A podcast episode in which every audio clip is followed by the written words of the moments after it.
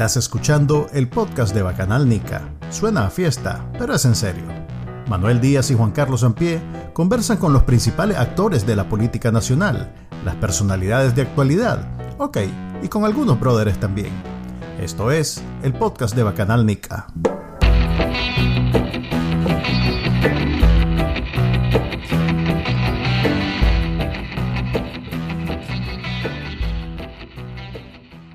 Buenas, buenas, bienvenidos al episodio número 77 del podcast de Bacanalnica. Les habla Manuel Díaz y me acompaña, como siempre, Juan Carlos Ampie. El invitado del día de hoy es un muchacho que tiene mucho potencial en el mundo de la caricatura. Le vaticino este, muchos premios en el futuro. Este, casi nunca me equivoco en ese aspecto. Yo cuando hablo de los invitados, estoy hablando de la, promesa de la caricatura en Nicaragua. Desde, que eh, viene desde lo más profundo de Estelí. Apréndanse este nombre, PX Molina. Bienvenido, Pedro. Este, yo creo que no necesitas más introducción, la verdad es que este es un abrazo. Premio Gabriel García Márquez. Sí, además del español, ¿cómo se ve el español? Y el gringo, no. Y el gringo. María Morscao, Pedro, déjale, déjale premio a los otros, mae. Eh, ¿Sabes sabe qué significa el hecho que yo esté aquí ahorita? Que él le dieron vuelta, aquí en el podcast, aquí en el exilio. Al, al rolo de este invitado y entonces ya todos, los, todos, los que han pasado, todos los que han pasado hasta hoy ya saben, que tienen que, ya saben que tienen que repetir de, hoy en adelante.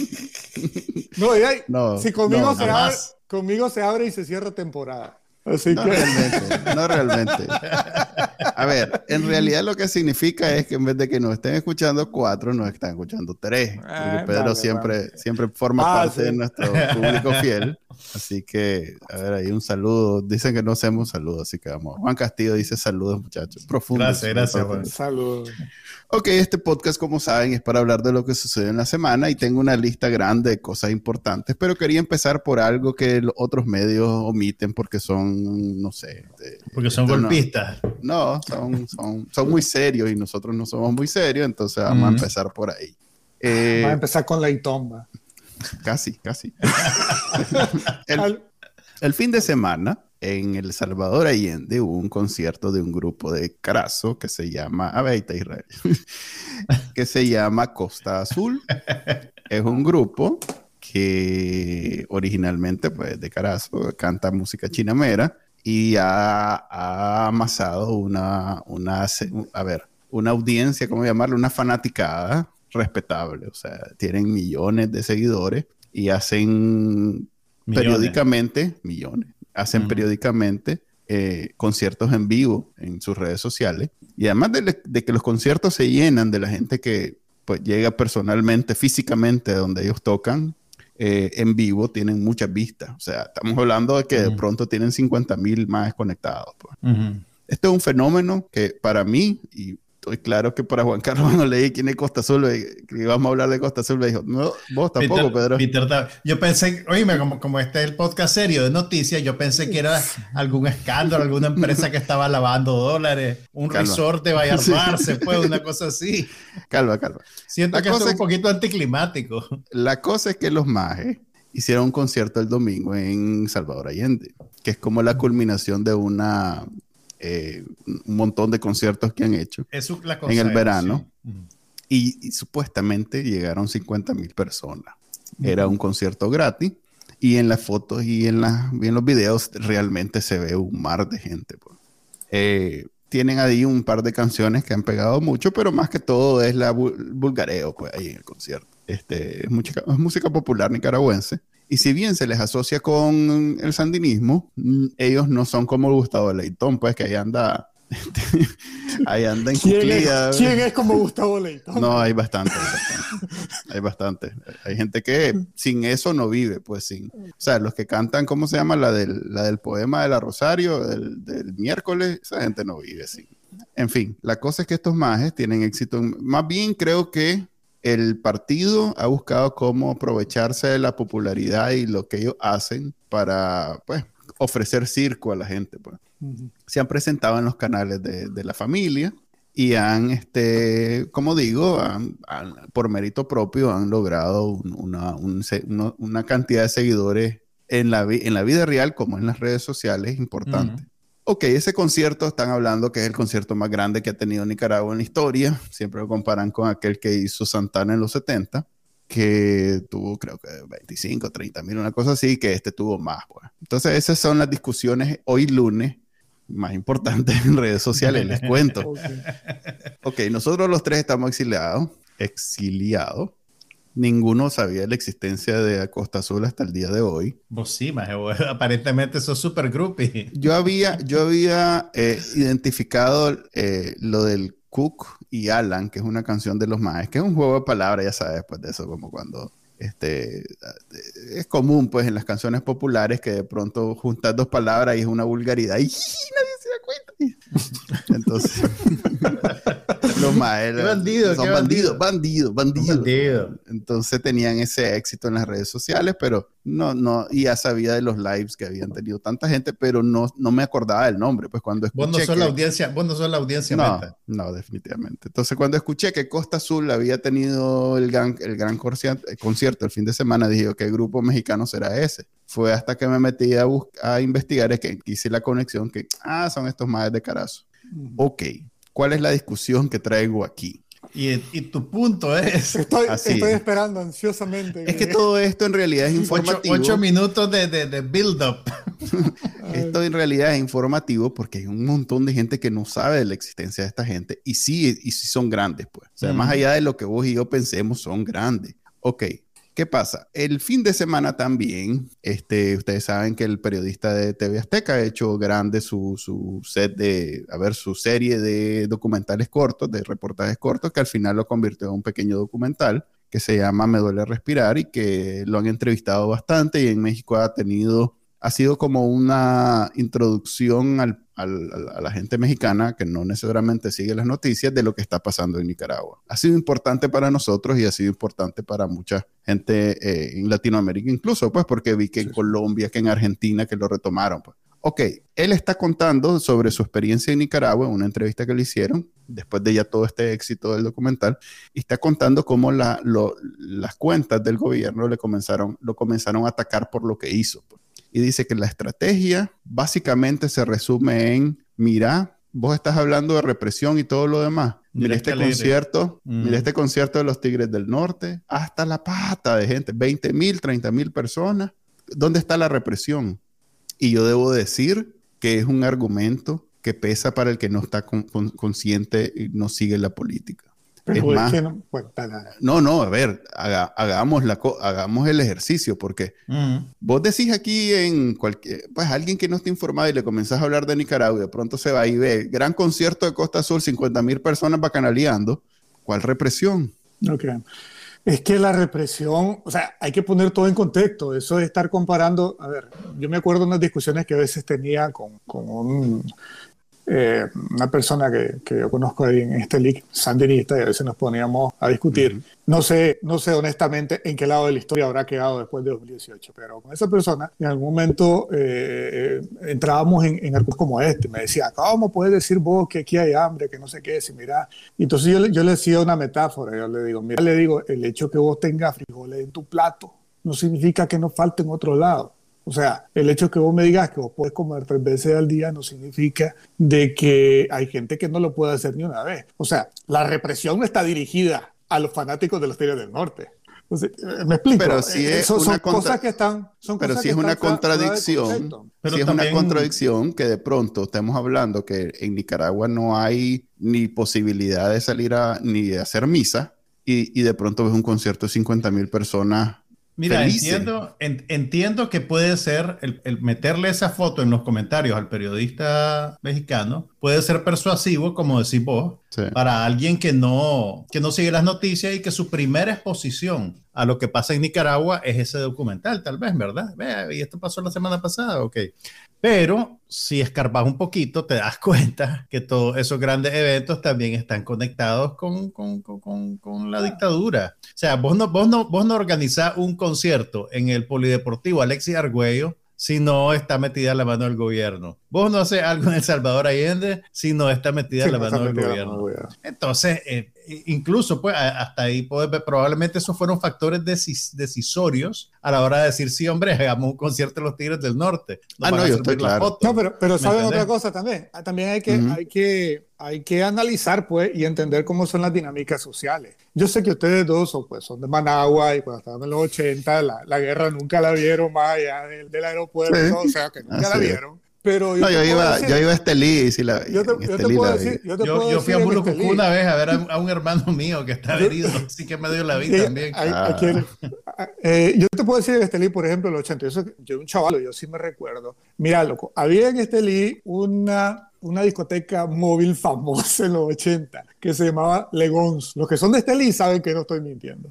Y mira, loco, esa disco móvil ahí andaba haciendo, ¿verdad?, sus su, su, su, fiestas cada fin de semana. Se llenaban. Y entonces, si alguien iba allá, si hubiéramos estado por lo menos con, con, el acceso a la tecnología que estamos ahora y la propaganda y todo eso, cualquiera hubiera ido con su, celular.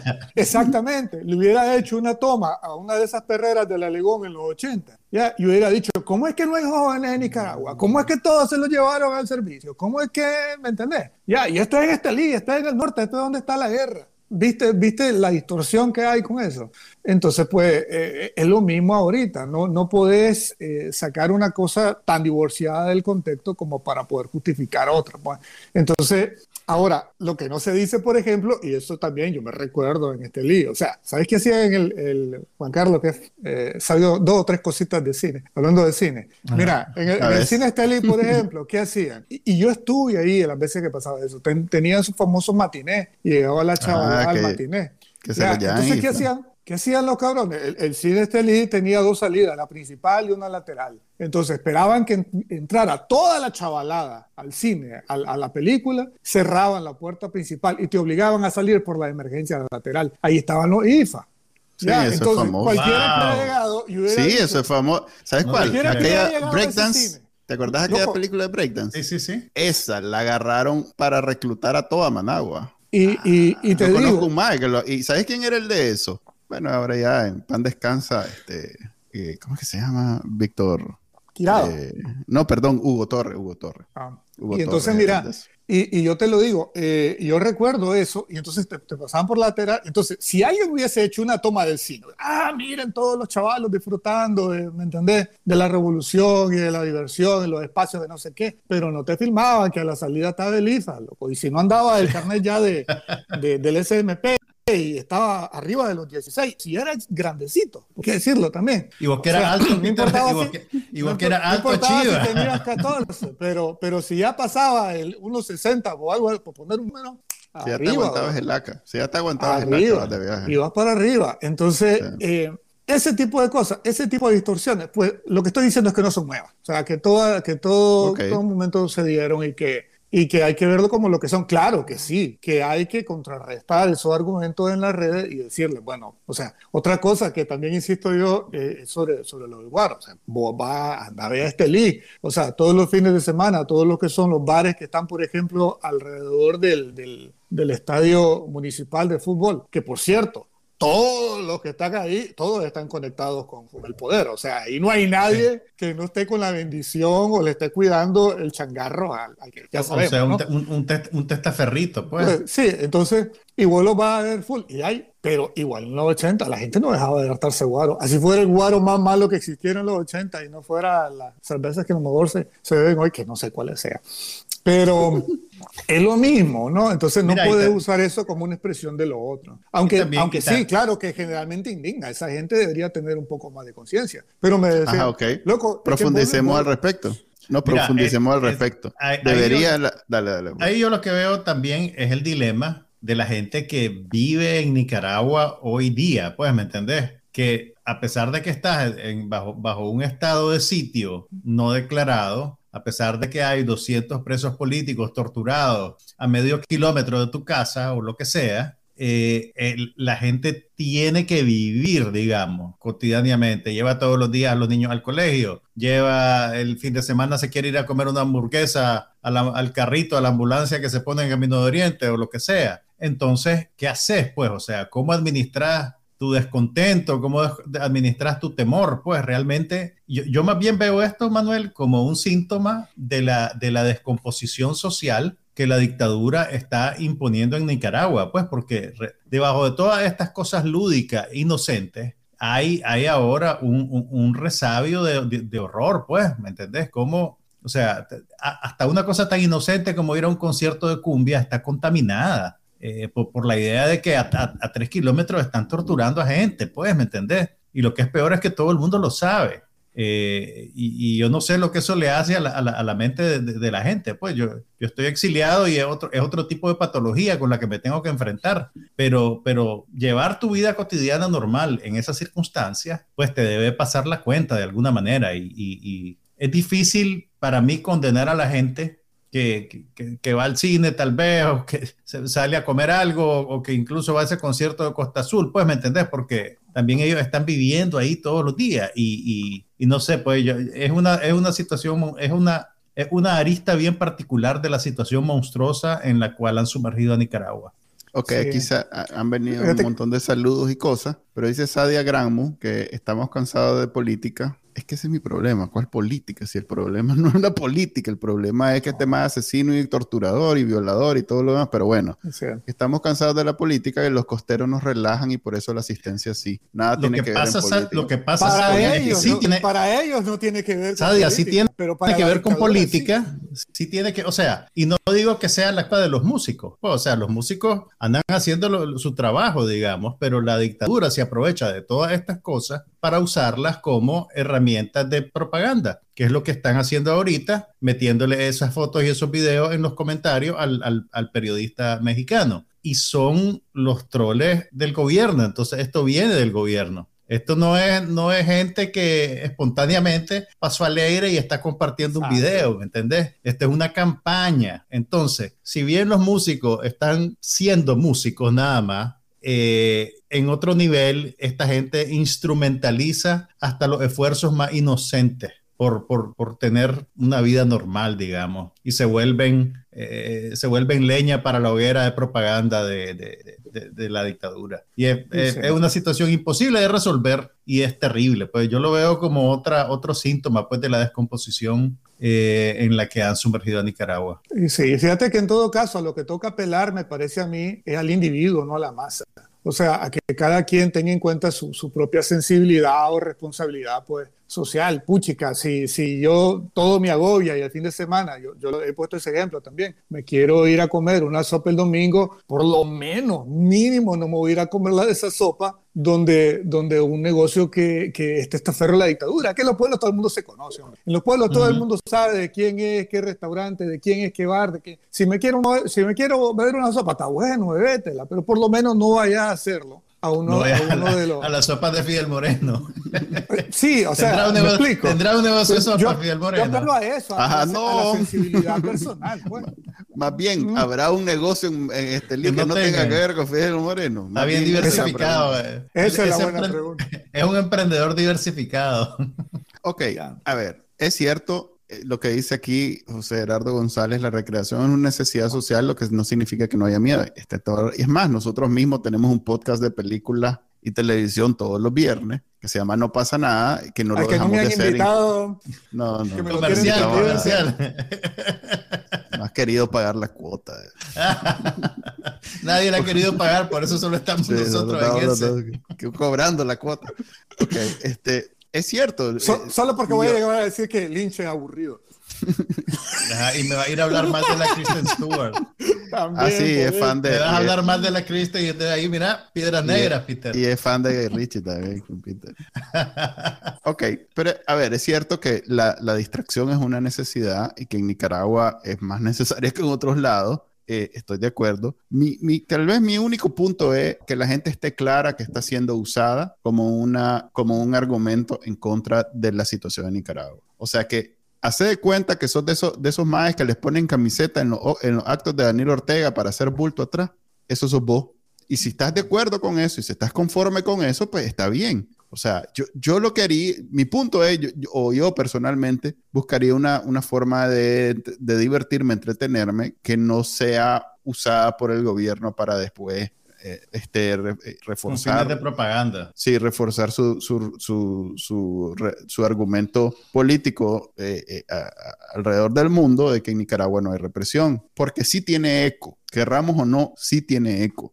Que, que venga hagamos cuenta, el mes pasado, por un lado vinieron los Tigres del Norte y tuvieron un, éxito, un concierto exitoso, y por otro vino un periodista y dijo que tuvo esa experiencia. Para un mexicano que no sabe nada de Nicaragua, digamos que lo que lo deja medio confundido de saber exactamente cuál es la o le Da el mismo peso, o le da el mismo peso a ambas cosas. Entonces, Pero fíjate que también, bueno, ojalá que también los que estuvieron expuestos a ambas noticias hayan visto las dos, porque él te explica en el, documental, o sea, la onda. Sí, él lo menciona precisamente, sí, él lo menciona precisamente. Pero es, es, parte de la estrategia de los rusos ese del gaslighting, que eh, la, la intención no es convencerte, la intención es confundírtelo tanto que, deja de... que dejas de creer en ambas partes y decir, la verdad es que no, hay, no sé qué creer y la verdad es que no, no le voy a creer a ninguno. Entonces ya nos fregamos porque gran parte de la lucha, la de la lucha en Nicaragua es esa discusión política internacional, porque en Nicaragua no hay discusión política. La poca que había era en las iglesias, y si quieren con eso pasamos a otro tema, que no era política propiamente, que como exijo, ex, eh, a ver, insisto, esto no es un tema político. O sea, yo no tengo ningún problema con que los sandinistas dice, dicen ser de izquierda, aunque en realidad no son nada, pero ok, ellos dicen ser de izquierda y que tienen la, la respuesta a todas las necesidades del país y que no sé qué, que no sé, está bien que quieran eso. El problema es que eh, son delincuentes, son asesinos, son violadores, son torturadores. Ese es mi verdadero problema. Y eso no es política. Eso es violaciones a los derechos humanos, que hasta eso me parece a mí un poquito insensible decir violación a los derechos humanos cuando te están dando con el palo en la cabeza sin ninguna, sin ninguna contención. Pues ahí está el problema en Nicaragua. Entonces, eh, ¿qué, ¿qué, es lo que pasa? Y esto es, hoy nos vamos a poner nuestras chaquetas de sociólogo, que ninguno de los tres tiene y vamos a hablar, quería invitarte, Pedro, aquí te hago en, el in situ la invitación a que analicemos escenarios de lo que podría pasar en Nicaragua si esta estrategia llega a su final. O sea, lo que vemos en Nicaragua es a Daniel Ortega cerrando todos los espacios en donde hay alguna discusión política eh, para tener el control total de lo que se habla. Eh, ¿Cuál es el último, la última víctima? Pues los, eh, la Iglesia Católica. Ah, que hasta ahora, reciente. Pues sí, la última, pues la, más reciente, perdón. Eh, ya, ya no hay partidos políticos ni políticos. Esos fueron todos encarcelados y exiliados en el 2021. Eh, ya no hay periodistas, ya se acabó. Ya no hay periodistas de Nicaragua ni medios. Los que están ya saben que la política está fuera de su alcance, no lo pueden ni mencionar no hay abogados, no hay doctores, que en realidad nunca tenían nada que ver con política, pero igual se fueron en el saco. Y ya disolvieron la, hasta las asociaciones médicas, están disueltas. Se fueron la ONG, ya no hay. Eh, los liderazgos del sector privado, digamos que los organizados están presos, los, dos presidentes del COSEP, presidente y vicepresidente, y el gran capital pues está en un, jet privado en una playa de algún país del Caribe.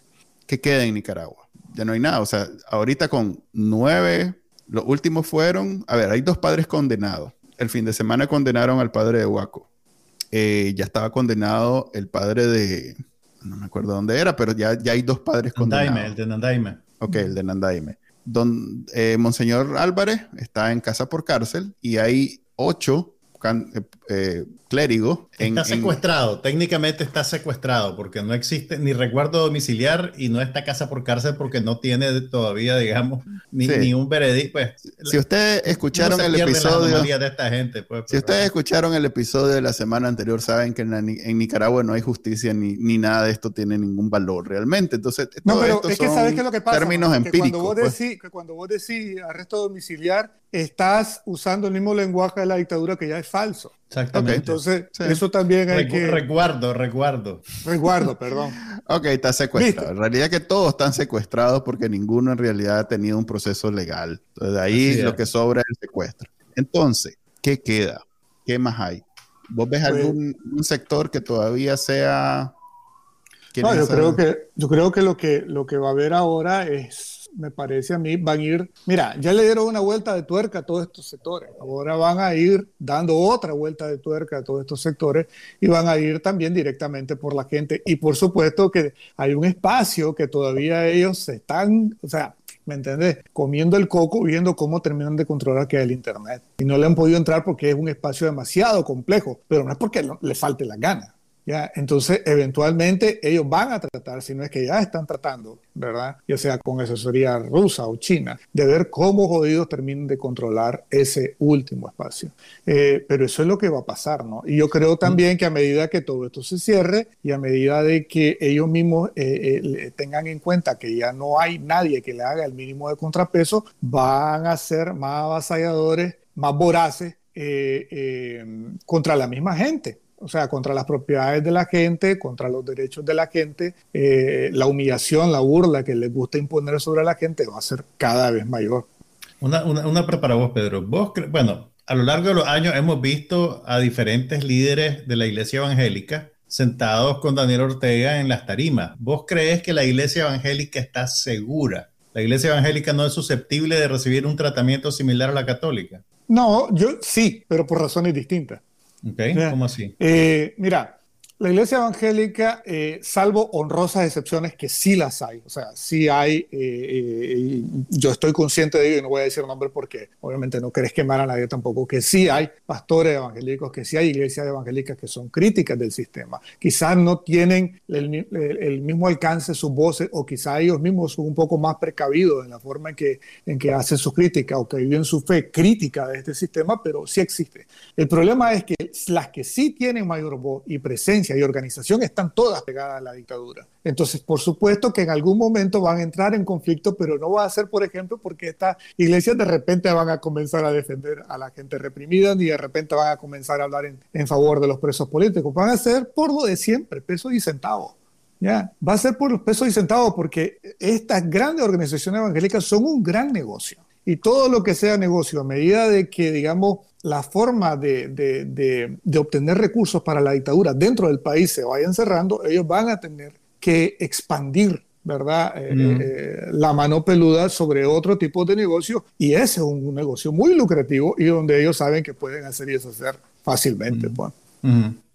En realidad que uno de los problemas o, la forma en que más destruyó al hermano Soborno fue precisamente por ahí. Pues. Sí, claro. Eh, Osorno. Osorno. No, pero, el nombre. el nombre. Guillermo. Guillermo. Guillermo. Que tiene una, qué buen, una buen apodo, que ahora el apodo, el apodo prevalece sobre el nombre. tiene una hija profeta, vos sabes. Profeta, ¿cómo profeta? ¿Que habla en lenguas y todo? No sé, pero su profesión dice que es profeta. Ok, entonces, Internet. ¿Dónde se estudia eso? Internet. Eh, interesante que lo digas porque eh, estaba leyendo un artículo y estoy preparando algo para Bacanal Nica en The Guardian, que es un periódico más o menos respetable en, Europa, en donde hablan precisamente que este año ha sido el año de, de los apagones en Internet a nivel mundial. como diría, como diría esos son comunistas, man. ok, en, Europa todos son socialistas, Chele, ahí sí te fregaste. Este, ¿Qué es lo que dice? Que se ha convertido en una, en, una práctica bastante común a nivel mundial, sobre todo en los últimos meses, meses, que los países apagan Internet en momentos de crisis. Aquí ya Además de Cuba, ¿dónde ha pasado? Eh, hay, como te digo, voy a presentar, voy a, voy a hacer muy bien mi investigación, pero... No quiero dar la primicia. No, como no, lo que pasa es que no, no, tengo el dato al centavo, pues apenas lo leí hoy el, el, el artículo y, a veces hay un paywall que no lo puedo presentar completo, pero básicamente hablan como en el del 2021 a lo que va del 2022 han habido eh, docenas de, de, apagones de, de, Internet y la información casualmente la presenta, eh, este, ¿cómo se llama? La, la organización, del, del Internet. No, es una ONG que casualmente tiene mucha presencia. Fíjate que, bueno, no sé si los estoy quemando pero han tenido presencia en Nicaragua. Este, eh, si es ONG, ya, la, cerraron o la cierran pronto. No, no, es, es, una ONG internacional la que, la que presenta los, mm. los datos. Pero este, Access Now se llama. Eh, mm, ellos tienen, sí, ellos tienen oficinas en toda, todo el mundo y la, para Centroamérica creo que está en, Costa Rica. Muchos, muchos en Nicaragua hemos accedido a, información, a la ayuda de Access Now o sea que ellos están claros de lo que pasa en Nicaragua y deben de estar esperando con un relojito de esos de arena el día que el comandante pues dice, bueno, págame eso, que ya demasiado, porque en realidad es lo único que queda, como dice Pedro. Eh, ¿Qué pasa si eso sucede? ¿Qué pasa? Esa es parte del, programa de hoy con, los sociólogos empíricos. ¿Qué pasa si el, día, si el día de mañana eh, Daniel Ortega decide apagar esos, esos servicios de Internet que tanto ruido le produce? Mira, lo que le puede pasar de entrada es que el capital que está detrás de esos negocios en Nicaragua se vaya. Eh, por, pues claro y Tigo buena parte de su masa de clientes es gente que paga recarga para ver Facebook. Si les quita Facebook y, y, y, querés hacer lo que hace la China, que en la China está el equivalente de YouTube, el equivalente de Facebook, el equivalente de WhatsApp, hecho por los chinos y que ellos mismos lo administran y lo y censuran, pero de aquí a que la masa de clientes adopte la versión rojinegra de Facebook, eso, eso no va a pasar de un día para otro, pues, y tampoco Nicaragua es un país tan grande como China que pueda sostener ese tipo de, de, aplicación y que sea comercialmente viable. Entonces yo creo que el primer problema que va a tener, o tal vez lo que lo ha detenido hasta ahora, es que no quiere eh, arruinarle el mercado a, Claro, Tigo o quien sea que sea el, el, el, capitalista que está detrás de eso. Y la otra, la otra, el otro factor es que ellos mismos usan las redes sociales para su iniciativa de propaganda. Entonces se estarían pegando un, un balazo en su propio pie, digamos. ¿Qué, qué, van a hacer los jóvenes comunicadores si les quitan el Facebook? Pero no sé, ¿vos qué pensás, Pedro? No, eh, precisamente eso, eso quiero añadir. Mira, es que hay varios, varios factores. Yo creo, honestamente, y ya lo, lo planteaba en algunas caricaturas, que lo que Ortega anhela es un modelo como Norcorea, en todos los sentidos, donde él tiene eh, poder completo absolutamente de todo, donde tiene todo el mundo atemorizado, espiando el uno al otro, y así él puede estar tranquilo. ¿Me entendés? Y donde pueda controlar las comunicaciones, o sea, donde pueda controlar la educación, que es lo primero que quieren hacer. Que eso ya lo tiene. Donde, pueda, sí, donde puedan controlar la religión, ¿verdad? Eh, donde puedan controlar eh, la política, obviamente, donde puedan controlar eh, lo económico, donde puedan controlar absolutamente todo, incluyendo lo que la gente dice o, comparte o, su cómo interactúan con unos con otros. El problema que tienen, o sea, eso es lo que él quiere. Otra cosa es que qué tan factible puede hacer eso, porque es cierto que en Norcorea existe, sí, es cierto que en Norcorea hay una intranet donde la gente, donde el gobierno está, me imagino yo, ¿verdad? Eh, apapachados ahí por sus amigos chinos, donde tienen ese internet norcoreano, donde ellos pueden controlar, ¿me entendés? a la poca gente que tiene acceso a celular en Norcorea, lo que dicen y, qué sitios visitan, etcétera, etcétera. Pero la ventaja que, la ventaja que tenían los dictadores de Norcorea es que todo esto fue una adaptación de algo que ya existía afuera, ¿verdad? Y que fueron metiendo poco a poco dentro del el control que ya tenían desde hace décadas dentro de Norcorea. No sé si me explico. En cambio, en Nicaragua, toda la generación nueva tuvo acceso a esto libremente.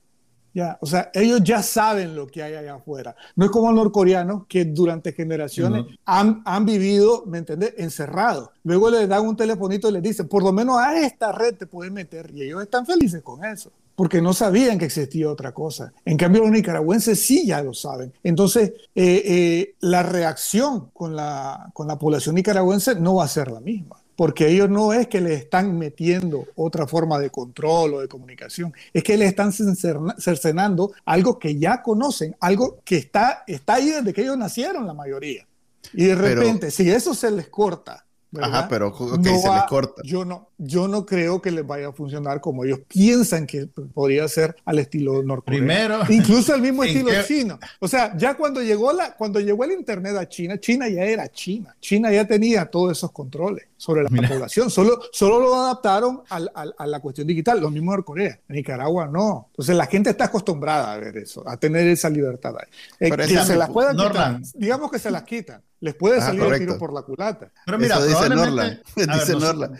Que me, quitan el, internet y ahí sí les pego fuego. Mira, probablemente Norland lo que, lo que traten de hacer no es apagar totalmente el internet. Decimos apagar porque es más dramático, suena más enganche. Probablemente lo que, lo que harían sería bloquear el acceso a YouTube, bloquear el acceso a Twitter y bloquear Facebook. Pero es que ahí hay un tema técnico. Mira, yo no creo que por ejemplo, Tigo y Claro, que son los dos proveedores más grandes en Nicaragua, se presten a esto sí, esto no. Yo no creo eso. Porque además la ley lo que les da la potestad es apagar por completo Internet. y, y, si bien eh, el negocio chino y ruso que hay en Nicaragua probablemente sean eh, aliados del comandante y puedan hacerle caso y decir, ok, solo Facebook y este. Los otros no. Los otros, si bien tienen funcionarios que son sandinistas y que de pronto aparecen los modems de claro, quiten los tranques, pero claro, al final de cuentas es una empresa que no tiene nada que ver con el comandante. Ok, el escenario de pesadilla. Viene, dicen eso y claro, y Tigo dicen, ah, pues nos vamos de Nicaragua y entonces se queda Shinwei y Yota manejando el Internet y, y, haciéndoselo a la carta a las compañeras. Ahí tenemos también un par de, algunos factores a nuestro favor. Uno que son absoluta, sabemos comprobadamente que son un ataco de Y que si eso lo mantienen un mes, probablemente no lo van a mantener. Dos. O sea, porque son incompetentes. Si, en realidad el gran problema acá es de que con estas, todas estas, estas leyes y cuentos que se están inventando, ¿verdad? Que parecen puros delirios, como el que acaban, el que estábamos leyendo hoy temprano de, de, la no sé qué comisión atómica que quieren crear, de la otra cosa interespacial. O sea, esa locura, yo platicaba ahora temprano que esa locura, la mera verdad, que lo que son son puertas para que vengan los rusos y los chinos a hacer y deshacer. Son cartitas del niño Dios. Exacto. Aquí tenemos, ¿verdad? Experimentos con todo esto, ¿verdad? Entonces, ese es el, problema, pero si les toca a ellos controlarlos, no pueden. Y otro factor que tenemos en cuenta, que ya lo decía Juan Carlos, es que ellos mismos están reducidos. O sea, por más que, el, el, señor de MIR ya diga todo, en toda verdad de que no se quede que el mil por ciento de la población apoya el comando. Ellos están claros que son minoría, que están reducidos y que por lo tanto, por eso, toda su acción ahorita, o gran parte de su acción, se ha concentrado solo en dos cosas, en la fuerza de represión de, que, que es la policía, y en la fuerza de intimidación y de propaganda que son las redes sociales. Ellos mismos, ellos no tienen gente para hacer en las calles las cosas que solían hacer. Va, ni siquiera las grandes manifestaciones y actos que pero, pero hacer. Aquí está, necesitan el problema. pero tienen suficiente gente para generar ese clima de zozobra, para generar intimidación y para crear ese, ese sentido de, como de persecución en el que todo el mundo vive. Dentro de, la, dentro de las redes actuales, pero si ellos entran a cortar todas esas redes, se van a quedar predicándole al coro. O sea, porque si ellos dicen, ve, aquí está... no, pero tienen los medios tradicionales. El Facebook, el Facebook rojinero. Ya. Entonces, ¿quiénes van a estar en el Facebook rojinero? Es como, como en Estados Unidos que Trump lo corrieron de Twitter y hizo su propia, su propia red. Exactamente lo mismo. Exactamente. No, era Chávez el que había sacado un teléfono. Ah, también, también Chávez sacó, sacó una. Ah, ¿Cómo se llamaba? El soberano, el no sé qué. Ah, a ver, a ver, miren. Eh, mañana viene Daniel Ortega y corta internet. Probablemente va a ser la compañera, porque Daniel no sabe qué es el internet. la vida arrimada, pues. Sabes que la arrimada. Otro clavo, ¿va a dejar sin Netflix al comandante? No. No, es que va a ser como en los 80, que si estás en la nomenclatura tenías tu antena parabólica y veías toda la, tele del imperio. Así es, como una antena parabólica. Ellos no se van a quedar sin Netflix. Te pegas a un satélite ruso. Sí, solo vos sabes, Peter. Sí, porque ah. que esta gente no tiene... A ver, corta internet eh, yo no pensaría que Nicaragua esa es la, chispa que va a despertar de nuevo a las masas en las calles. Si no, fueron los padrecitos, no, no, va a ser Internet. Así que ah, lo que va a hacer la gente es adaptarse. Porque ellos tienen con la propaganda de los medios tradicionales, eh, por lo menos dentro del país, eh, una narrativa garantizada a su favor. Pues. A ver, mira, si cortas internet, tu única fuente de información va a ser lo que ves en la televisión y en las radios, porque ya ni periódicos hay. Y como los canales o, tienen prohibido hablar mal del comandante o son de él y hablan bien, ahí está, es un escenario bello para ellos. Tú sabes que una vez. No, les va a funcionar, hombre. No les va a funcionar. Conocí a, a, ver, saquémonos el wishful thinking, que para mí es, si bien me da, me da tranquilidad, pero me gustaría este, hablar de cosas concretas que pueden evitar que eso suceda. ¿Y cuál es lo concreto que puede evitar que eso suceda? No va a ser una revoluta social. Eso no lo va a... Bueno, ¿Y qué va a ser entonces? Mira, ya mencionamos varios factores acá porque eh, no, le, no le funcionaría técnicamente. Ok, inepto, pero, eso. Pero, pero, pero hablando, hablando, digamos, Maya, wishful thinking, vamos a la historia. Mira, los 80, Manuel. Ellos controlaban absolutamente todo. No existía internet. Había un canal de televisión, esto ya lo hemos hablado antes. Había un canal de televisión, por lo menos que llegaba este lío. Ustedes miraban el 2. Eh, no te pierdes de nada, no te preocupes. el 2 y el 6. Y era del Estado.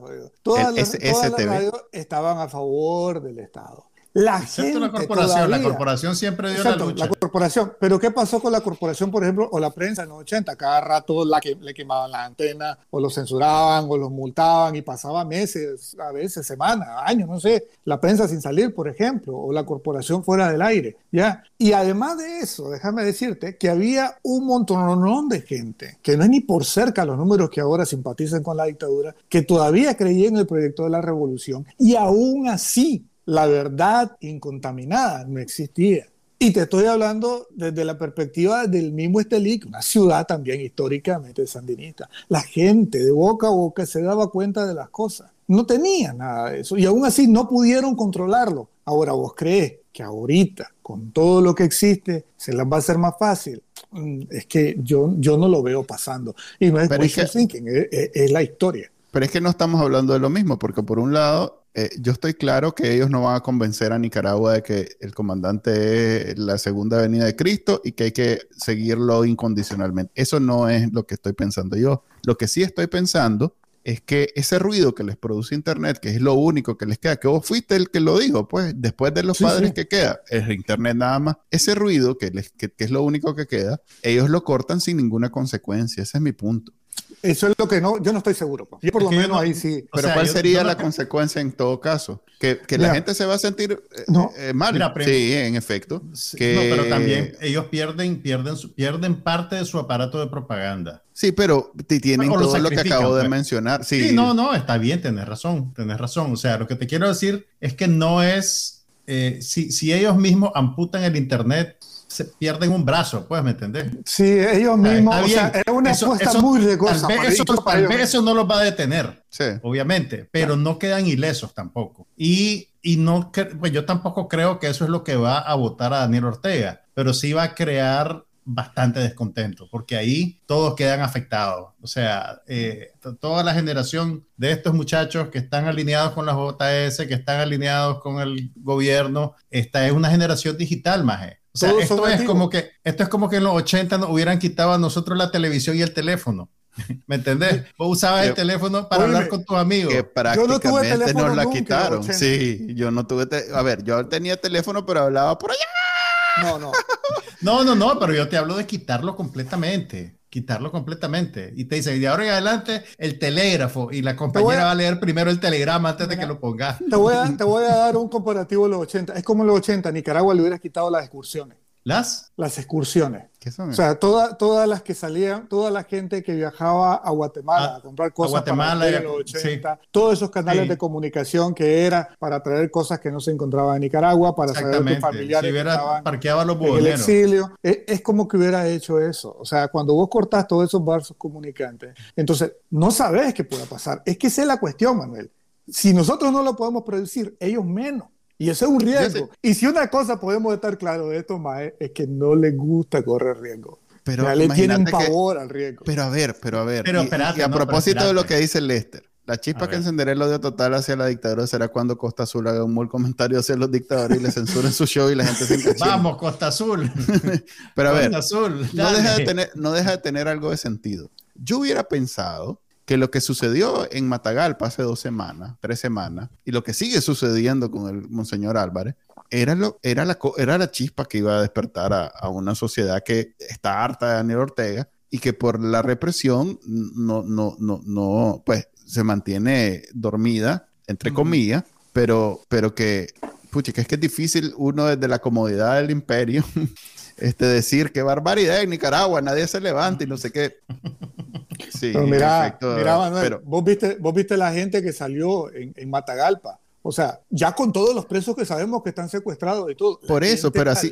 pero a ver, volvemos quizás no fueron números que, que, no hubiéramos, que, no, que, que, que hubiéramos, hubiera deseado, si vos querés. Pero el hecho es que eh, eso es lo que te muestra que el descontento y todo está ahí. ¿Qué ¿Cuál va a ser la, la, chispa adecuada? Ah, volvemos a lo de 2018. Vos creías honestamente que, iba, que, iba, a ser la reforma de Lins cuando habían pasado barbaridades antes de lo de la reforma de Lins. Yo, es que simplemente tiene razón. la, chispa va a ser Costa Azul. Cuidado, o sea, nunca sabes. Y, si, y, si, y si nos vamos más al detallito, fíjate, lo que estalló la babosada en el 2018 fue un video de un JS pegándole un viejito en León. Si nos vamos ya al mero, mero detalle que lo desató. Entonces, y que, los estudiantes universitarios, no, y que los estudiantes universitarios de UNEN, que a diferencia de la Occupines, que eran, como decían ellos, un montón de nalguitas rosadas, ¿cómo es que le decían culito rosado? Les decían culito rosado, en este caso fueron un montón de chalos de UNEN los que salieron a, protestar. Eso es la gran diferencia. O sea, que la cachimbiada que le pegaron al viejito en León, lo que despertó fue a los chalos de UNEN. Y eso fue muy diferente a todo lo que había habido antes. Entonces, ¿qué, es lo que tiene que pasar?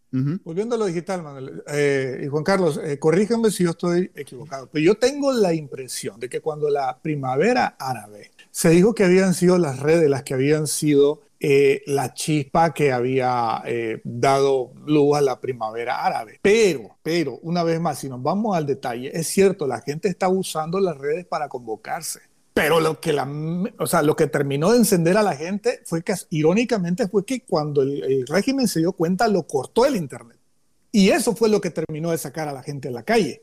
O sea, el hecho de saber de que les habían, o sea, corrígame si estoy equivocado, pero esa es la idea que yo tengo de cómo fue, el, eh, digamos, el, el, cómo sucedieron las cosas. Yo creo, pues no, no, he leído el artículo que Manuel recomendó, pero eh, por lo que te entendí, en ese artículo hablan de apagones que suceden durante un periodo determinado, no, no sobre que de un día para otro baja el switch completamente. Incluso en, en, la misma Cuba lo que, lo que pasó fue que el Internet entró tarde y entró súper controlado. O sea, es, es demasiado lento, es tan lento como para que sea inútil. Solo la gente de la nomenclatura y en las universidades tiene conexiones en sus oficinas o en sus casas de habitación, pero no lo tiene todo el pueblo, digamos. Entonces la gente hace intranets y eso, o sea, eh, eh, Cuba no es tampoco necesariamente un apagón, sino que digamos que fue una, una introducción administrada. Entonces, si aquí tuviéramos el caso de un país que de un día para otro pasa de tener internet a no tener nada, eso sería una cosa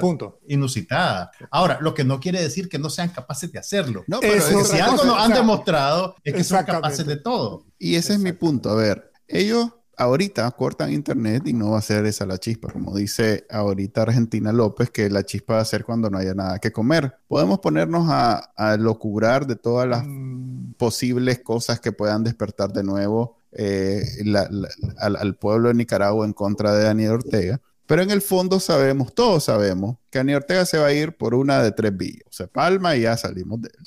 O un, algo, por, algo militar, eh, violencia, guerra, etcétera, que aparentemente nadie en Nicaragua quiere más que él. O lo que sucedió en el 2018, nada más que hasta las últimas consecuencias. Que el pueblo se levanta, es reprimido, hay muchos muertos, hay muchos encarcelados, pero no se detiene hasta que se va, que es lo que pasó en la primavera árabe, que es lo que pasó en Ucrania en algún momento, que es lo que pasó hace poco en, eh, ¿cómo es que se llama ese país de Asia? Este, vos que sabes todo, Juan Carlos. ¿Qué, allá por, allá por India, ¿cómo es que se llama? Allá por arriba. Aquí dándole, jodido. Sí, agarras la 10, te, metes en el andén. Te lo dejo de tarea, Chele. Hombre, donde o sea, hoy vendo la protesta hicieron que la gente se fuera. ¿Cómo es que se llama? Ah, ay, ay, ay, ay, ay, ya sé cuál es, ya sé cuál es. Lo estoy viendo, lo estoy viendo, pero no me acuerdo. Ok, ok. Esas son las tres vías, esas son las tres vías. hasta el momento todo el mundo está pensando que se va a palmar y esa va a ser la vía pero en el fondo quisiéramos que la vía fuera que todo el mundo se levantara y asumiera los, costos de eso, que son costos de vida, y, él no tenga más remedio que irse.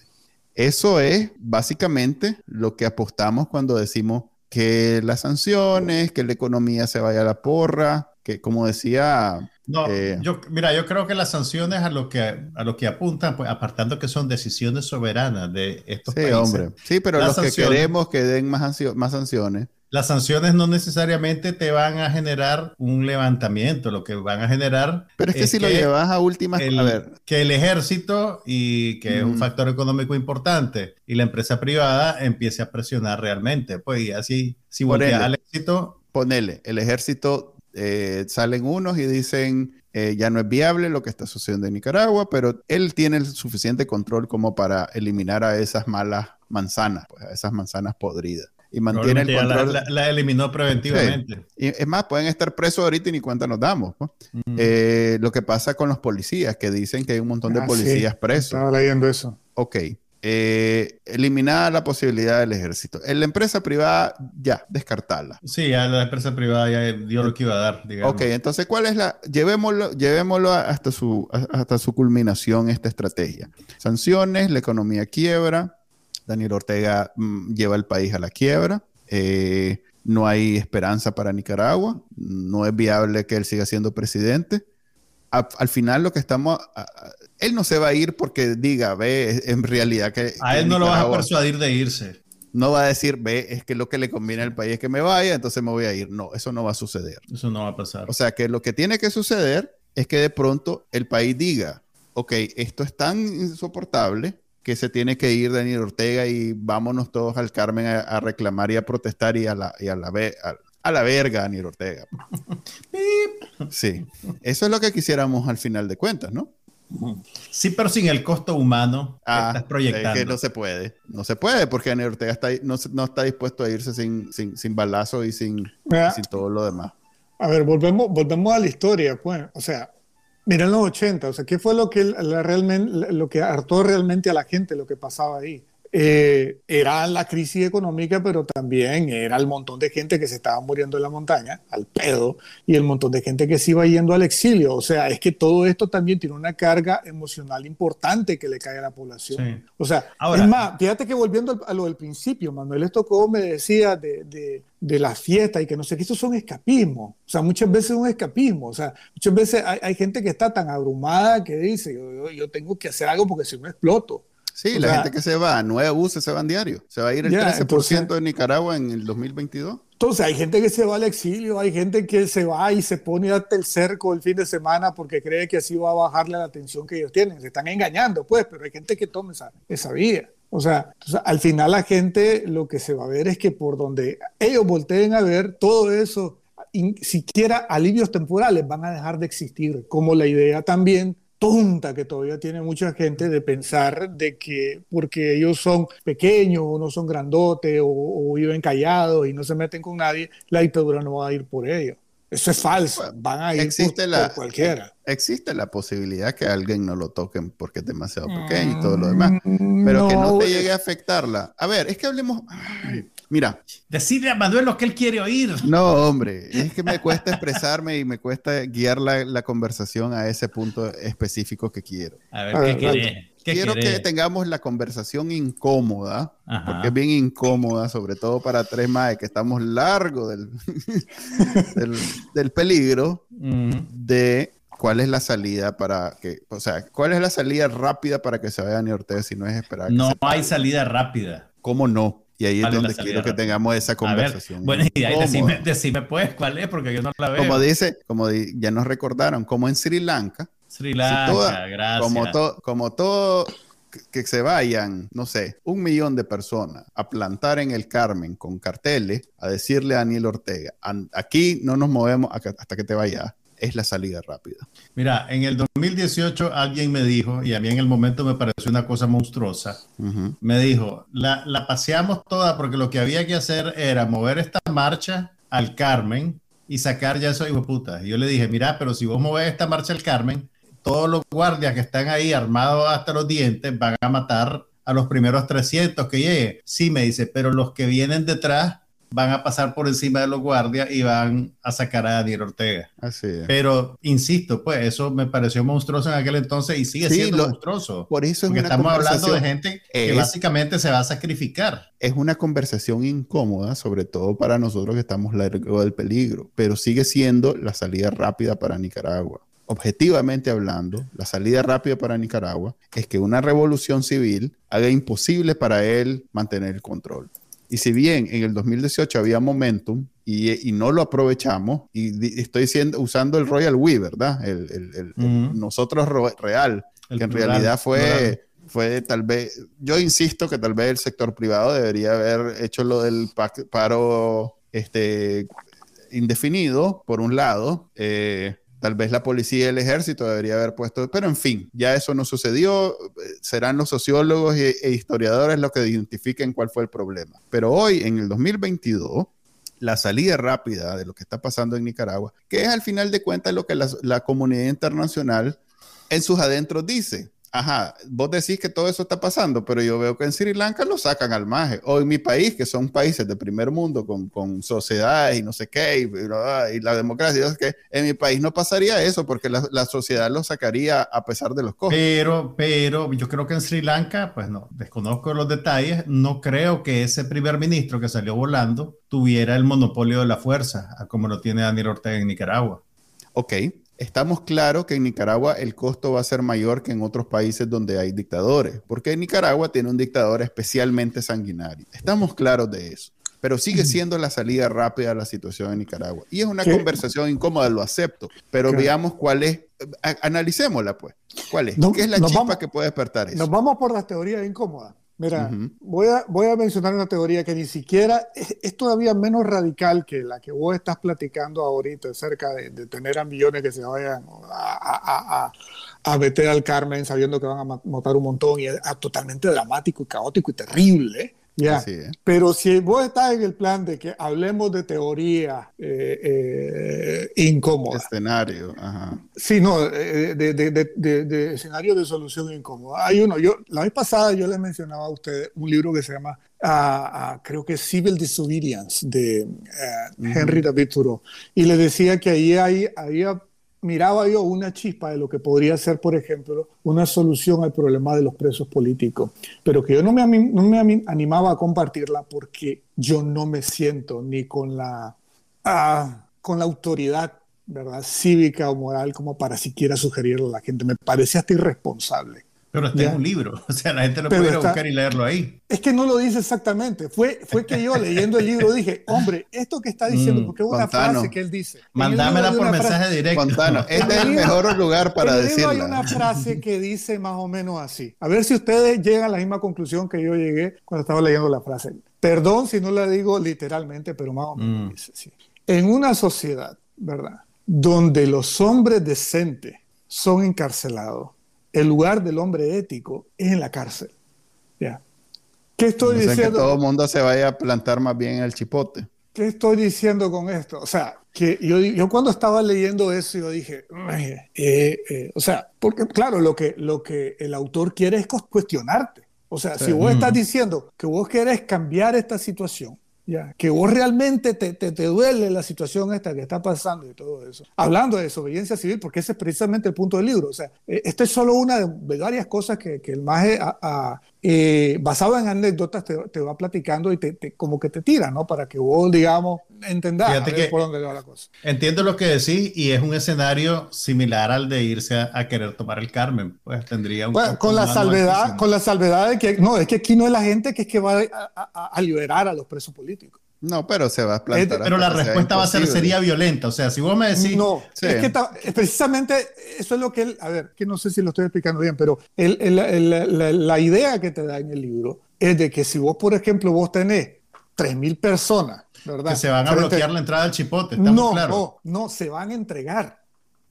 O sea, si Esto a esta donde lo acomoda. Esto si venga donde lo acomoda. Si esta persona que vos tenés presa está presa porque eh, dijo esto y esto y esto, entonces yo también soy culpable. Sí, pero le da oportunidad de maniobrar. Mi problema es que. Pero, o sea, pero si vos lo pones. Estamos hablando de cosas incómodas y estamos hablando de ese está bien. de castigo en el yo creo, yo creo, teoría, en un teoría romántica si vos lo querés. En un escenario como ese que estás pintando, estos majes ya te hacen un campamento en los Brasiles y meten ahí a 3.000 personas presas ¿Y cuánto podría durar? Sin asco. Y, sí, ¿Y, cuánto y la siguiente 3.000 y la siguiente 3.000. Es que lo que necesitamos es agarrar momentum. Lo que necesitamos es que en vez de que sean 3.000, sean 6.000 y que después sean 12.000 y que después sean 24.000 y que cuando lleguemos al millón, este Maya diga, bueno, hasta aquí llegué, ya no puedo más. Ya no puedo más. Y, Y el impacto, digamos, el, el, impacto también de, de, cara al mundo, de una, de una crisis de esas proporciones, de, de, de, campos de concentración en, en todos los departamentos de Nicaragua. O sea, vos crees que no tendría un costo para la dictadura. Pero, una vez más, estábamos hablando. El humano, sí. Es aquí donde se pues. dice: el, jóvenes, no traten esto en casa. O sea, ahí es donde es responsable. Nadie aquí está diciendo eso. Porque Yo, nadie está ni siquiera. Estamos hablando de teoría. Que el, el, costo humano, el costo humano de cualquiera de esos escenarios. Pero sí, a ver, más allá, más allá de, de los disclaimers que hagamos que estamos claros que si estamos, estamos en Estados Unidos los tres, pues estamos claros que le tenemos miedo a la sangre y que no queremos ir a que nos metan un balazo. Estamos claros, eso, eso se sabe, eso no necesita, en fin. Pero no podemos dejar de, de, de, de, hablar del elefante incómodo en medio de la sala, que es precisamente ese. Y esa es, yo siento que cada vez que a la comunidad internacional se le dice, ayúdanos, que no sé qué, que hace esto, hace lo otro, ellos en su adentro dicen, brother, pero es que ustedes no se ayudan. ¿Dónde está? Que es cierto que Daniel Ortega es solo él. Si yo lo que veo es que ustedes se acomodan, se sientan, se van del país, se van. Pues ahí yo me siento aludido. Pero en efecto, o se van del país o se acomodan en lo que hay y ya está. No quieren que uno llegue a resolverle sus asuntos, pues. Pero sabes que, un, diplomático que me salga con ese cuento, yo le digo, brother, si eso no es nada nuevo, esto es lo que vos estabas diciendo hasta 2018. Luego la gente salió de afuera, ¿verdad? Puso la cara, puso el cuerpo, puso la carne, ¿ya? Y durante meses lo hizo, no lo hizo tres días, no lo hizo una semana, lo hizo durante meses. Y entonces ustedes ya no tenían esa excusa en ese momento para seguirle diciendo a la gente que a ver qué hacía. Y sin embargo, no hicieron nada. Por eso es que el, el, el, el mundo diplomático está en una deuda inmensa con Nicaragua. Puede ser, puede ser, pero al final de cuentas el mundo diplomático no tiene obligación de responderle a Nicaragua. Somos nosotros. Y ahí la deuda más bien, la deuda más bien es entre nosotros. No, eso lo tengo. Yo no, yo no estoy. Yo sé que la primera responsabilidad la tenemos los nicaragüenses, pero eso no significa que vamos a eximir responsabilidad a todos estos organismos que precisamente fueron creados para que no pasaran esta babosada. ¿Me entiendes? Entonces no puedes decir, loco, yo sé que en el fondo no puedes hacer nada. Son no, brother. Se supone que vos fuiste creado para esta obra. Entonces no voy a eximirte tu responsabilidad ni te voy a disculpar por tu incompetencia o lo que sea. Pues. Ya viene, sí, la nueva. Ya viene el, encuentro de OEA en donde quieren hablar de Nicaragua. Alistate, alistate. No, pero y, no, y, Colombia ya dijo que, que, que, la razón por la que no estuvo en la última reunión que hablaron sobre Nicaragua es porque hay una estrategia, una este, situación política exterior, una, una, política exterior ahí bien delicada y secreta que no pueden divulgar. o sea que viene AMLO 2 en Colombia. En fin. Ojalá eh, que no, pero. A mí lo que me dicen cuando hablo con gente de Nicaragua es que la economía aparentemente está recuperada. Eh, aparentemente hay bacanales que se llenan. Con eso empezamos el programa, el episodio de hoy, hablando de el, concierto de Costa Azul que estuvo hasta las patas. Y eh, cada vez hay menos sectores que se atreven a hablar, o mejor dicho, ya no hay sectores que se atreven a hablar. La iglesia era el, el último sector y hasta ellos pues no se extrañen si empezamos, si terminamos el año con el monseñor Rolando Álvarez fuera del país y como cinco o seis padres presos. Eso es un escenario completamente factible en Nicaragua. Y después de eso ya no hay nada más. Ya empezamos el 2023 con un país completamente eh, sedita, como me decían a mí cuando era chiquita. Sedita, maete, cuando te acababa de fajear tu mamá. Anda sedita. Eso es lo que le espera a Nicaragua. Y la comunidad internacional, que aquí en, Estados Unidos, tres senadores o congresistas, no sé, pues legisladores, le reclamaron al presidente Biden que porque no aplicaba la ley Renacer, aquel básicamente dijo que sí, que mala onda, que estén echando preso a todo mundo, pero que ahorita estamos ocupados en otras cositas. Nicaragua nunca es prioridad para nadie más que los nicaragüenses. de eso estamos claros que sea otra cosa, que fíjate que al nivel de la, de la gravedad de lo que ha pasado en la última semana, una cosa que sí yo he hecho en falta es que no ha habido, me parece a mí, si no díganme ustedes, una reacción internacional acorde o a nivel con la gravedad de lo que ha pasado. O sea, han hecho a veces más cosas por menos antes. Y yo no he sentido que, esté... Igual es que está pasando y no nos damos cuenta. Lo que ha pasado con Rolando Álvarez, yo que he monitoreado las redes sociales, tuvo un impacto mundial. Bueno, eh, digamos que donde los católicos digamos que tuvo mucha cobertura, o sea, le dio la vuelta al mundo en noticias. Le dio la vuelta al mundo y donde, la, donde los católicos son predominantes, esta fue una noticia importante.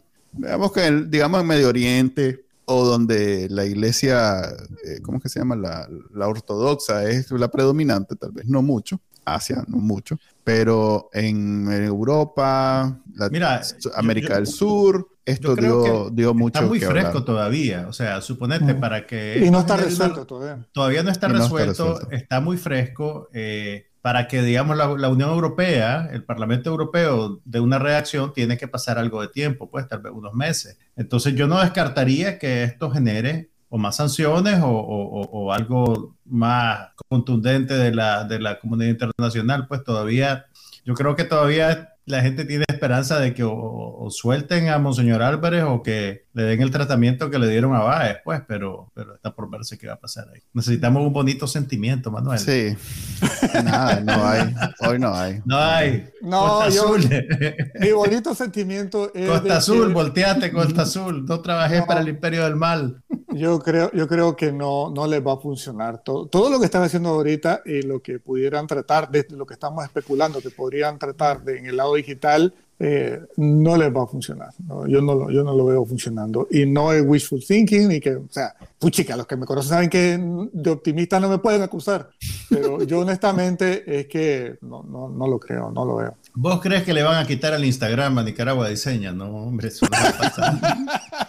No, hombre, si solo, tienen 10 seguidores y los 10 le viven diciendo zapa a la pobre chaval. no hay nada que perder. Si ese, al final de cuentas, ese es el punto. No hay nada que perder para ellos ahí. Más bien en donde es un monólogo, que son los medios tradicionales, donde ellos están tuani, porque ahí no hay nadie que les dice nada. Porque, son todos de ya te digo, monólogo tenían también los 80, hombre. Sí. No, yo no digo que vayan a cambiar la mente y los corazones de nadie, pero quitan el ruido. Imagina, y uno de los efectos, ahorita que lo pienso y que no había caído en ello, es que nosotros dejamos de tener todo contacto con el país, ya sea escuchando como hablando. O sea que si ellos cortan internet, ni nosotros sabríamos qué está pasando, ni, ni, los que están en Nicaragua escucharían cosas como esta. Manuel, mira el ejemplo de Cuba, la gente se da cuenta. Mira, te voy a, te voy a contar una, una vez conocí en un, en un congreso de periodismo a, un periodista, creo que era sirio, que tenía un programa de humor sobre noticias, pues. Eh, y dice, y como estaba exiliado y estaba cortado el internet, lo que ellos hacían era que quemaban discos y, hacían copias en, memorias USB, los metían escamoteados en el país y lo diseminaban. Sí, el paquete de, Cuba. En Cuba se llama el paquete. Y pasa en Norcorea y pasa en Corea. del Norte. En Corea del Norte, vos sabes que es un delito, creo que te creo que te cortan la mano, una cosa así, si te encuentran con un USB que tiene una película gringa. O sea, ni siquiera, o sea, no tiene que ser eh, una cosa satírica contra Kim, Kim, Jong-un. Si te encuentran con, con, con, un USB que tiene Top Gun Maverick. Fíjate que Hablando, Manuel, ahorita que estaba leyendo eh, rápidamente uno de los comentarios que, que, vi acá, hablando de también de, situaciones dramáticas o movimientos dramáticos, cosas que podrían hacerse y que también, o sea, no son tan dramáticas como la primera que, que vos comentaba. ¿Vos crees, por ejemplo, que un paro de consumo bien organizado de una semana de un millón de nicaragüenses no iba a tener un efecto? O sea, tiene lo tiene. pero es más difícil de, eh, es más difícil, en términos prácticos, es más difícil de sostener y de pues, organizar. Todos los que estamos comentando son difíciles de, organizar. Sí, pero menos difícil. Nada de fácil, nada de Mira, fácil. Lo, que pasa es que, los otros tienen el plot de dramatismo que la gente a veces gravita hacia esas cosas. Pero esto sería igual de efectivo y es Pero es que una explosión de entusiasmo que pueda lograr eso, eso no lo para nadie. O sea, que en algún momento hubo eso y por eso es que ellos pusieron aquellos, aquellos francotiradores en el estadio. Porque si esa marcha de las madres pasaba de la uni y seguía recto hacia el Carmen, se llamaba. Y esa era, por eso es que la orden ahí era el que se atreva a cruzar ese semáforo de los bares esos de, de, de picados de la uni, disparó a la cabeza para dejar claro que no es que vamos a, responder con bala, es que te vamos a matar sí o sí, si vos pasás de ahí. Entonces, eh, ellos saben, es, que además, ¿Cómo es que se han, se han interrogado las dictaduras de forma cívica? Con eso aunque todo el mundo se va a una plaza, a un lugar en donde no lo puedes manejar y Chile, ya se acabó. En Chile, en Chile Pinochet se fue con un plebiscito. Por eso, pues en los países elegantes en todavía. En los, 90, en los 90 se vieron forzados a hacer elecciones. Sí, pero veía el elemento de la guerra en este momento. Pero bueno, creo que aportamos lo que podemos aportar a la discusión, a, esa visión del, futuro de Nicaragua que no sea tan pesimista, porque con solo hablar de salida yo ya me siento que estoy avanzando, aunque no, encontremos la que es en este momento, pero porque algo estamos buscando. Estamos buscando y estamos dedicando materia gris a encontrar eso. Antes de que cerres la discusión, una una anécdota simpática. En el fin de semana alguien me preguntó por los números de teléfono que compartimos para denunciar gente que fraudulentamente busca asilo en Estados Unidos. Entiéndase, gente que pertenecía a los aparatos represivos y que ahora viene al imperio a ver cómo hace para, para meterse aquí. Y entonces volví, a, volví a tuitear los números y, es el tweet que, que, ha tenido más tracción desde que abrí mi cuenta de Twitter. Pero alguien, alguien, alguien contestó diciendo, sí, pero te piden un montón de información a. Y hay más, ¿qué crees? Que vos vas a llamar, mira, hay un más que se llama así, anda a investigarlo. Sí, como. tener un poquito Está retratado el Nika, pues, está retratado el sí, así somos los Nika, quieren que... le haga la tarea. Y, ahí. que por cierto, no sé si es casualidad, pero entonces la, la, embajada sacó un tweet eh, como a los dos días en donde dijo: cada el, el que venga a pedir visa, que venga con los usuarios de sus redes sociales. Ahora, Manuel, Manuel, una cosita, que, que fíjate que ya había. No pasamos, así que voy a volar. No, había algo que una, una persona me comentó en Twitter acerca de eso, que yo también uh, hice un Twitter acerca de eso. Fíjate que me parece un punto por lo menos suficientemente válido como, como para analizarlo. Esta persona decía: Mira, dice, a mí me vale que lo hagan con los sapos, ¿verdad? Y que lo hagan con todo el mundo, porque a los sapos los que van a ver. Pero me dice, reflexionando, no un poquito lo mismo, dice que lo que hace la policía, que, que te agarra al impronto el celular para ver si vos sos azul y blanco. Pero ¿sabes o sea, no estamos celebrando lo mismo que, que, la misma acción que están. Sí, no, te voy a decir por qué. Te voy a decir por qué. Primero, las redes son públicas.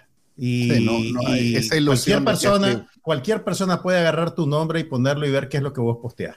Y eso no es una invasión a la privacidad. Lo que hace la policía está en el marco de una relación de poder y de una relación represiva. Y cualquier país que te va a dar una visa para entrar tiene la potestad de investigarte. Y si esta información que vos pones voluntariamente en una plataforma pública, es válido verla. Pero la policía no podría dar el mismo argumento.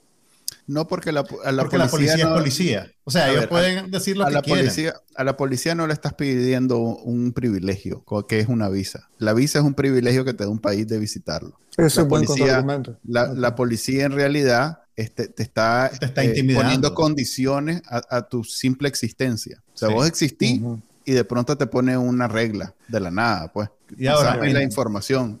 entiendo que desde hace años el, el, el, formulario para pedir visa te pide cuáles son tus handles de, de, redes sociales. Pues si estás en redes sociales, lo que pasa es que ahora hacen una declaración explícita como para avisarte, mira, si vos sos eh, la, la, chavala rojinegra 1020, si sos chavala rojinegra 1020, Por lo menos borrarlo, borrarlo pues. Ni te molesté en llenar el formulario. sí, es, es, el, es, la versión diplomática del ya sé dónde viví. Sí, ya sé quién sos. O sea, sí. Ya sé quién sos, ¿para qué vas a venir a pedir visa? Entonces... Pero es interesante. es, y además, para ellos. Te pone, la divertido te, para pone la coletilla, te pone la coletilla que lo haga honestamente. Como quien dice, no me venga aquí con el cuento de que. Ahorita todo el mundo haciendo perfiles, compartiendo fotos del tío Sam, de Tom Cruise. Así es, en ese bonito sentimiento nos vamos a ir en el episodio número 77 del podcast de Bacanalnica con el gran invitado, con mucho futuro en el mundo de las caricaturas, X Molina. Oh, y mira, para que, para que, para que, para que aprecies, Peter, yo creo que este es el episodio más largo que hemos hecho. Sí, no, Ya, ya, se pasaron. ok, hasta aquí llegamos, nos vemos, bye la próxima semana. Hasta luego. Este fue el podcast de Bacanal Nica. Compartilo, déjanos una reseña y enseñale a tu abuelita cómo escucharlo. Te lo va a agradecer. Suscríbete en Spotify, Apple Podcast, Google Podcast y por supuesto, También puedes escucharnos en bacanalnica.com. Hasta la próxima.